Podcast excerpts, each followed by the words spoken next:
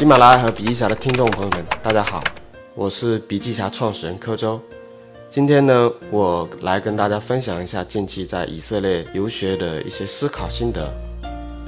当下的我们呢，如果提到一个人的状态，常常会提到类似这样的一些关键词，比如说动荡、焦虑、寻找、升级、平静、重建。我觉得在犹太人身上，我们都能找到这些关键词。而且呢，有过之而无不及。今天的他们当然处于相对和平的状态，但举一个例子可以说明我们比他们更加处于和平状态。当地的以色列人有这样一句话：他们现在与邻国黎巴嫩的关系挺好的，友好的程度是怎样的呢？对方无非现在也就每年只扔一个飞弹过来。当然呢，这是一句反过来的玩笑话。以色列的周边国家都是阿拉伯国家，作为中东地区。唯一的自由民族制国家，在一九四八年建国以后，他们跟阿拉伯国家进行了五次中东战争，飞弹充斥天空，以色列犹太人也不知道明天是否还能活着。在犹太人两千多年前被驱逐出国土的之后的历史长河之中，他们经历过被不同国家呼之即来、挥之即去的时期，时刻在经历生命和关系的重建，时刻在经历动荡。全球几乎能去的地方都有犹太人出行的足迹，但他们也时刻处于平静的心态下。无论受再多苦难，犹太人都可以看着天空，流着眼泪，感慨生活的美好。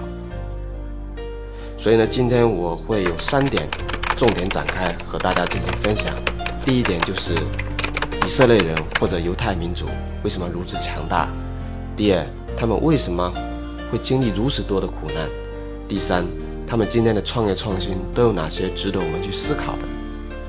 接下来进入今天的第一个板块分享：为什么犹太民族这么强大？以色列民族创新能力强，全球的领先公司都会在以色列设一个研发中心。以色列在纳斯达克的上市公司数量仅次于美国，超过全欧洲的总和，人均投资也居于世界首位。以色列百分之九十收入来自于高科技，在全球的幸福国家排名中，以色列一直排在前五。他们强大呢，或者幸福，有以下几个原因：一，极其重视教育。犹太人重视教育，是因为他们处在外在环境的动荡之中，于是他们就在思考这个民族什么东西是不会被别人夺走的。最后得出的结论是，只有人里面的世界不会被夺走。犹太家庭的孩子。从小就开始读书，研习他们的经典，他们的识字率特别高，他们会辩经，为了辩论而辩论，这也是非常少见的思辨能力培养方式。你也可以不同意我的想法，我也可以提出自认为更好的想法。这种辩论已经渗入他们的血液之中。犹太人有一句话：再美丽的圣殿都会倒塌，只有心中的圣殿能够不朽。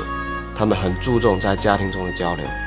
例如，在进餐过程中，父亲会将自己的智慧、经验分享给自己的子女。他们是世界上非常早就能够从有形世界向无形世界迁移的人。第二点呢，强大的思考能力。他们以前被驱逐出自己的家园，流散各个国家，被压迫的时候，早期因为各种限制，甚至连迁徙权都没有，他们无法进入其他专业领域，于是把大量精力用于研究犹太教经书。后来，从19世纪法国的犹太人平权运动开始，给犹太人带来同等公民权的情况下，一旦他们被开放进入各个领域时，他们把研习犹太经文的能力投入到普通学科的学习热情之中，包括人文、自然科学等等，因为这之间的学习能力方法都是相通的，从而爆发出比其他民族还强的创造力，进而做出了巨大的贡献。心理学出现了弗洛伊德。社会学出现了马克思，物理学出现了爱因斯坦等等，他们都是犹太人。第三点，内心的不安，因为对于明天存在的不安全感，犹太人对于当下有特别强的概念，所以就会毫无畏惧的快速行动。他们会充分使用当下资源，并采取超快的行动力。犹太人说话非常直接，会直接提出问题。他们创业并不希望创立百年企业，而是希望可以大量获利或转手卖出去。第四点呢，他们特别崇拜知识和智慧。犹太民族的合作能力特别强，他们会将全球同个领域的专家都凝聚在一起，在技术上进行创新。他们特别尊重有知识的人，他们也会在那些少数人尝试的领域做创新。因此呢，他们的第五点就是敢于尝试。这一点我想额外提及一下：犹太人眼中的中国人是创新的海盗，他们对中国人又爱又恨，爱中国的市场以及强大的消费能力，恨中国人在创意上的抄袭行为。以色列国土领域太小，犹太人只能以全世界宏观的角度去做全世界的生意。相比而言，我们中国的企业只需要注意本土优势就够了。因此，他们也就形成了大胆创新以及普遍适用的思想。那么第六点，创业相关的国策，以色列的孵化器是世界上最先进的。他们的孵化器不以盈利为目的，通常隶属于著名的大学、地方行政区域或工业集团。如果一个投资机构在孵化器投资一个项目十到十五万，政府也会相匹配数倍的美金跟进，在创业企业早期的死亡谷坚定扶持，承担最大的风险，但却不共享收益，给予了非常大的支持力度，这是以色列创新中不可或缺的要义。企业失败了不需要偿还，成功了连本带息，以很低的利息把政府的贷款还回来就行了。那么第七点，投资机构的特殊参与。以色列的很多投资机构通常不单纯以基金入股的方式参与投资，同时是以联合创业的方式，占百分之二十到百分之四十五的份额，帮助企业在战略、科研方向、人事、法律、财务、运营进行管理。他们以非常谨慎、严苛的方式进行投资，大量投资者只针对研发的初级阶段，为的就是在几年内创建的不仅是一家卓有成就的公司。更是一家其他高科技公司可以收购的技术平台。还有一点是非常特色的，就是第八点，强大的军防系统。以色列国家虽小，但是他们的战斗装备能力特别先进，他们的空军非常发达。因为国家在军防系统上的巨大投入，以色列国家的税收政策也非常高，所以在以色列偷懒人是很难生存下去的。以色列人不管男女，年纪到了，只要身体健康，都要参军。我们中国人可能是在老乡会、会议、高端社群中混圈子，而以色列人在军队中形成圈子概念。国家允许一定军方技术转为民用，因此创业者既可以从中得到创新源头，也可以借助军人的人际圈子发展各种关系。所以呢，我们可以看到以色列的创新链条非常完整，包括以色列国家院校研发出的新成果也会直接输出给创业家。并以此换取初创公司的原始期权和股权。他们国家的教研能力和科研能力是非常强的。以色列国家的强大有很多因素，但我认为本质因素在于犹太人极早就从有形世界往无形世界进行迁移。我做过一个类比，把基督教类比为最强大的社群，有那么多铁杆粉丝、衍生品。它强大的原因在于它的无形世界很强大，获得了大量下层群众的信仰。欧洲，欧洲原来的文化很落后，一开始只有希腊文化，结果被基督教反过来，把欧洲精神世界控制了。包括牛顿、爱因斯坦，对上帝都有探索之心。当然，这里所说的上帝不一定是我们所理解的上帝，而是对终极的思考。当前我们社会的精神文明建设还是极低的，我们要正面无形世界对有形世界具有巨大的影响力，这给我一个很大的启发。所谓的无形世界，就像现在我们所提倡的数字资产，也是属于其中之一。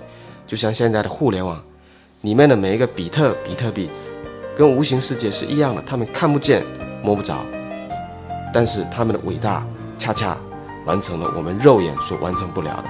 他们对于工业化进行了数据化，并用 AR、VR 等技术重建了一个真实感很强的数字世界。因此呢，在无形世界的探索之路上，我们需要回归。那么我们接下来来分享第二个大点，就是为什么犹太民族会有这么多的苦难？其实它的创新和它的苦难是有很多因素相关的。犹太人对世界贡献非常大，尤其在宗教方面，基督教和伊斯兰教是建立在犹太教基础之上的。圣经的旧约就是犹太教的经书，基督教其实是对犹太教的一次变种，是犹太教的异端，也是对犹太教的颠覆式创新。但是这次变种和颠覆非常厉害，耶稣呢自称是救世主，但是犹太人认为他不是救世主，救世主还没有到来，因为救世主的到来就是世界末日的审判。那么在这个创新中呢，基督教存在着大量对犹太原教派的攻击和诋毁，这触发了犹太人近两千年苦难的源头之一。西方是以基督的诞辰为公元，其实基督诞生于公元前四年。基督教承认旧约，承认上帝，承认亚伯拉罕。那么后来的伊斯兰教也是如此，是承认这些的。穆罕默德在吸收犹太教、基督教的内容之上，形成了伊斯兰教。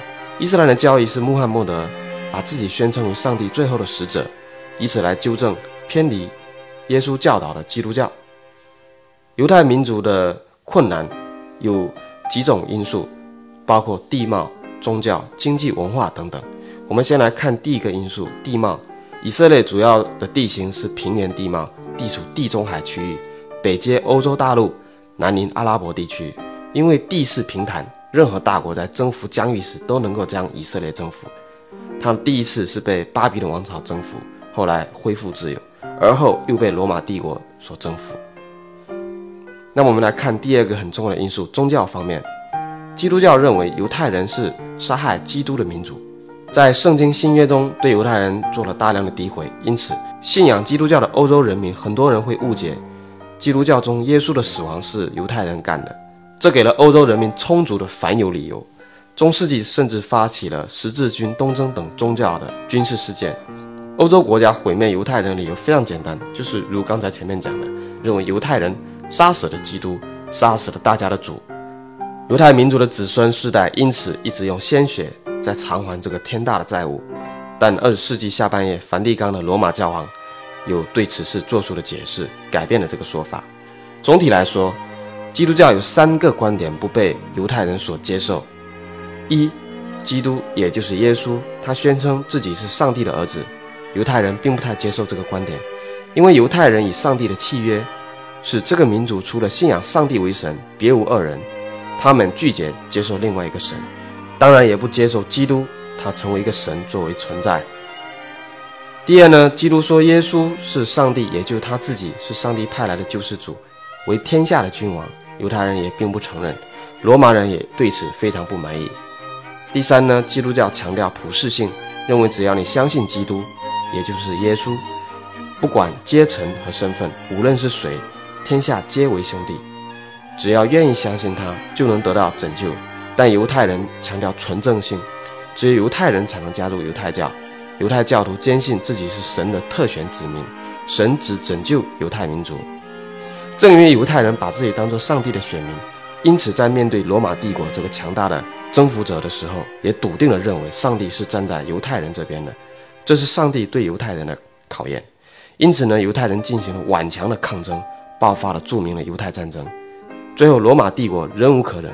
对犹太民族进行了大屠杀，并毁灭了他们所有的寺庙，从而驱赶出自己的国土。而这些寺庙对于犹太人原来是非常重要的，因为这是犹太人与上帝交流的场所。我们来看第三个方面，经济方面，基督教影响下的欧洲人呢，基本上被锁在本土上，没有土地的犹太人通过手工业和贸易率先致富，所以犹太人曾经为大多数欧洲王公贵族打理财富，展现了精明的一面。但是，一旦有社会矛盾，统治者就把民众的经济困难描绘成犹太人的欺诈和贪婪，转嫁矛盾，逃避压榨百姓的责任。那么，我们可以看一下他们是怎么会产生这些冲突的呢？第一呢，当时的很多欧洲皇族王室跟犹太人借钱，没钱还的时候呢，就以犹太人杀死基督为理由赶走犹太人，以此达到赖账的目的。犹太人其实是世界上第一个做钱庄生意的民族。那么第二个呢？中世纪之后，资本主义在欧洲萌芽。资本主义在欧洲萌芽，欧洲当地的商人与犹太人的商业利益发生冲突。在文学上，莎士比亚的《威尼斯商人》就把犹太人描绘为奸诈的商人。第三呢，民众的仇富以及仇智心理，人的天性喜欢和比自己差的人在一起。比起欧洲大部分开智过晚的本土人，犹太人展现了过于高超的智慧深度，必遭嫉妒。那么我们。再看一下文化方面，通常来说呢，犹太人进入一个国家，社会地位一般偏低，会被剥离公民权利和集会权等等。甚至有的地方只允许他们在指定区域行动。犹太民族自身也过于独立保守，不与外界交流，特立独行，容易引起其他民族的反感。犹太人非常遵守自己的文化，犹太人非常用心守护自己的东西，喜欢干净和流动的水。中世纪时期，欧洲发生了鼠疫，也就是黑死病，欧洲死了非常多人。当时社会矛盾的矛头就指向了犹太人，因为犹太人死的比较少。其实背后的真正原因是犹太人相对更注重卫生。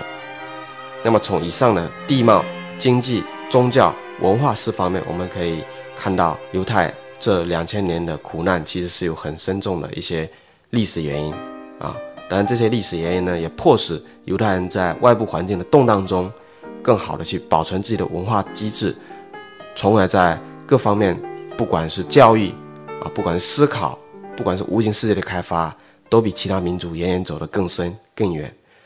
当这些传承的传统在这些创业者身上体现的时候，又迸发出怎样的活力呢？就进入第三个环节的分享，就是以色列国家创业创新能力为什么这么强？以色列这个国家非常小，但是科技领域可以说是以硅谷并肩。我们知道硅谷技术发展经历的几个阶段，从半导体、电脑到互联网、移动互联网、大数据、人工智能。在美国内达华州的黑石沙漠，每年都会举行火人节。这个火人节的特点就是，唯一能售卖的是冰和咖啡，除此之外没有任何商业行为。所有生活用品必须自带。成千上万的狂欢者赶赴这个地方，进行为期八天的艺术创造和另类生活。